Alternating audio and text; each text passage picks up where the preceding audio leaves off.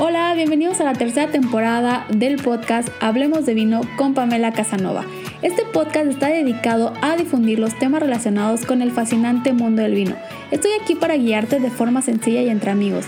Atrévete a preguntarme todas las dudas que tengas al respecto. Aunque creas que son tontas, no lo son. Aquí estoy yo para guiarte y juntos disfrutar de lo que nos ofrece el fascinante mundo del vino. Bienvenidos. Hola, bienvenidos al podcast. El tema de esta semana es la denominación de origen Monsanto, de origen español, y también voy a tener la cata del vino tinto Piñeros 2016. Así que vamos a empezar con el tema de la semana. Y bueno, pues más o menos seguramente quiero pensar que las denominaciones más conocidas o más populares que ya que estás dentro de este mundo del vino y me sigues de hace tiempo, seguramente has probado algún Priorat, algún vino riojano, algún vino de Ribera del Duero, de Rías Baixas, ya que a mi parecer son las eh, denominaciones de origen españolas que están más presentes, por lo menos aquí en México, un poquito más populares o con un poquito más de marketing, veámoslo de esta forma pero existen muchísimas, muchísimas dentro de España. Y justamente la denominación Monsant es una de ellas que mm, tal vez no te va a sonar tan familiar la denominación o el nombre, pero eh, no es una denominación tan rara o tan extraña que no se conozca.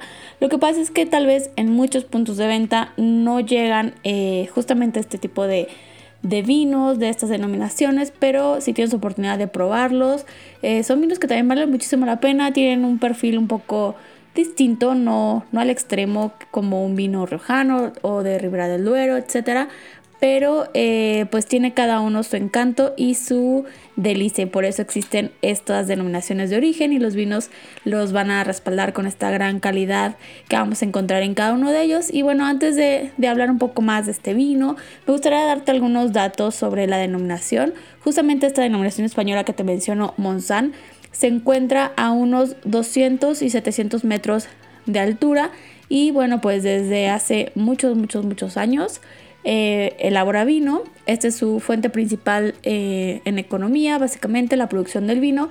Pero este vino em, se elaboraba para fines de venta a granel. No había nada que lo regulara, así que simplemente ellos eran buenos cultivando las vides, produciendo vino y vendiendo este vino.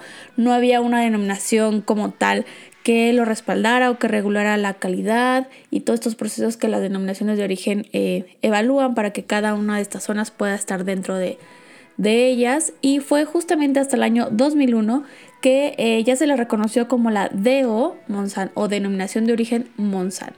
Justamente em, el nombre de Monsan lo va a obtener gracias al macizo rocoso que lleva su nombre Monsan, así que gracias a este eh, macizo rocoso, esta como especie de, pues sí, macizo de, montaña, de, pedazo de, tierra que va a estar en esta zona eh, rocoso, que se llama Monsan, bueno, pues de ahí van a tomarle el nombre. Eh, hablando un poquito sobre las características geográficas, tanto de suelos, climas, la denominación de origen se va a encontrar justamente, en su territorio forma una especie de, de herradura eh, alrededor justamente de la zona que tal vez ya conoces un poco más y también ya he hablado de, esta denominación de origen calificada que es Priorat justamente va a estar eh, ahí alrededor de, esta denominación. Y eh, vamos a tener también muy cerquita em, algunas zonas o comarcas de, del mismo Priorat. En cuanto al clima vamos a tener Em, un, clima un poquito más mediterráneo, pero em, en realidad vamos a tener como más hacia el clima continental, ya que hay un poco de presencia de, brisas o de vientos que, vienen del mar cercano y esto lo vuelve un poquito más continental que mediterráneo. En cuestión de suelos, los suelos van a estar compuestos eh, principalmente por suelos graníticos y pizarros que bueno, pues esto también nos van a dar muchísimas características que vamos a ver reflejados en nuestro vino. Em, vamos a tener una temperatura promedio, una temperatura de unos 15 grados centígrados, así que bueno, en clima van a estar un poco bien. Justamente la temporada de, lluvias en la zona se da más en la, en el otoño y en la primavera. Y eh, justamente para los meses de julio y agosto se va a producir algo que se conoce como un estrés hídrico, eh, que bueno, pues este va a ser como un déficit de, agua que no va a obtener las, las raíces para su crecimiento, pero esto se ve, digamos, balanceado por la humedad que se va a aportar de, de, estos vinos que les menciono que vienen de la parte del mar, así que bueno, se va a balancear un poquito esta parte del estrés hídrico. Y en cuestiones de variedades o qué variedades principales podemos encontrar en la denominación de origen Monsanto, vamos a tener eh, producción de vinos blancos y tintos. Las principales variedades que, podemos tomar como emblema va a ser la variedad garnacha blanca, eh, vamos a tener garnacha tinta también, la variedad cariñena, macabeo. Eh, también podemos encontrar tempranillos, cabernet sauvignon, merlot y Syrah, pero las principales van a ser garnacha blanca, garnacha tinta y cariñena. En cuestión de variedades blancas, las autorizadas justamente para la denominación, recuerden que las denominaciones de origen tanto rigen como los procesos, el viñedo, em, los suelos, climas los, delimitan muy bien. También tienen variedades autorizadas y este no es la excepción. Justamente en variedades blancas vamos a tener garnacha blanca, macabeo, moscatel de grano menudo, eh, una variedad que se llama Pansal y la variedad Chardonnay. En tintas, las variedades autorizadas va a ser garnacha tinta, garnacha peluda, la variedad cariñena o también conocida en la zona como Samso, la variedad Cabernet Sauvignon, Merlot, Monastrell, Picapul Tinto, Sin Sal y Ul Así que vamos a tener estas variedades autorizadas en tintas. La principal producción de los vinos, justamente en la denominación, va a ser de vinos tintos. Vamos a tener más o menos un 90% de producción de vinos tintos, pero eh, también vamos a encontrar blancos justamente.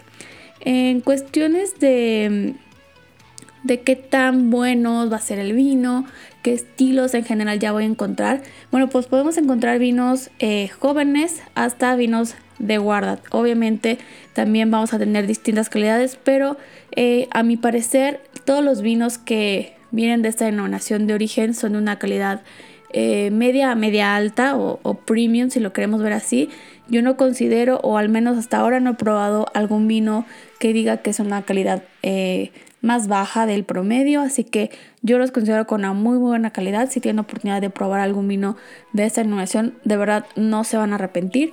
Y vamos a pasar justamente a la cata de esta semana, que justo como te mencioné, el vino de esta semana es Pinjeros 2016 de la denominación de origen de Omonsan. Es un vino español, es un vino de mezcla de la uva cariñena y garnacha tinta. Eh, tiene aproximadamente 12 meses en barricas de roble francés. Su porcentaje de alcohol aproximado son 15 grados de alcohol. En apariencia vamos a encontrar un vino de color rubí de una intensidad media. En la parte de nariz, en la parte olfativa, su intensidad se percibe media. Eh, los aromas que voy a encontrar un poco más son de flores como violetas, un poco de rosas, de fruta roja, eh, media madura también un poquito de, frutos negros, eh, un poquito de pimienta, de pimienta podría ser pimienta blanca, no es tan persistente esta, esta, nota de pimienta y un pequeño recuerdo de notas herbales. En paladar, en, en, la boca, es un vino ligeramente seco, con una acidez media. Los taninos se sienten medios, están muy bien integrados, muy bien pulidos. El alcohol también se, percibe medio. El cuerpo es un cuerpo de un vino tinto eh, ligero a medio.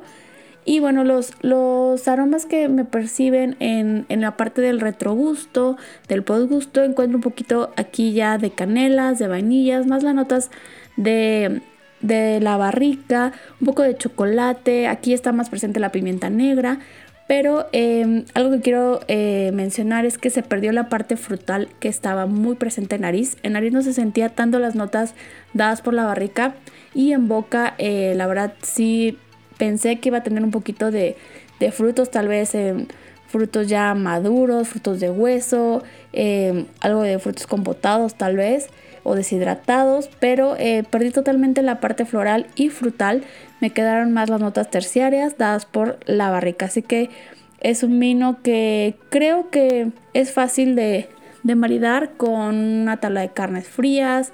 Eh, algo muy sencillo, un pan tomato, algo em, tal vez un, lomo embuchado o algún tipo de tapas eh, muy al estilo español, una tortilla española, le irían perfecto a este, a este vino. Creo que no va a aguantar un platillo un poco más elaborado, ya que, bueno, pues a mi parecer me quedó un poquito corto, pero sin embargo es un buen vino que eh, si lo prefieres disfrutar sin alimentos o con algo muy sencillo, te va a ir también muy muy bien. Y eso ha sido todo por el tema de la semana. Me gustaría leer tus dudas o comentarios y por supuesto de qué otros temas te gustaría que platiquemos. Nos escuchamos la próxima semana. Te invito a que me sigas en todas mis redes sociales donde seguimos en contacto. En Instagram me vas a encontrar como Pamela Sommelier y en Facebook como Pamela Casanova Sommelier. Nos escuchamos a la próxima. Vino abrazos.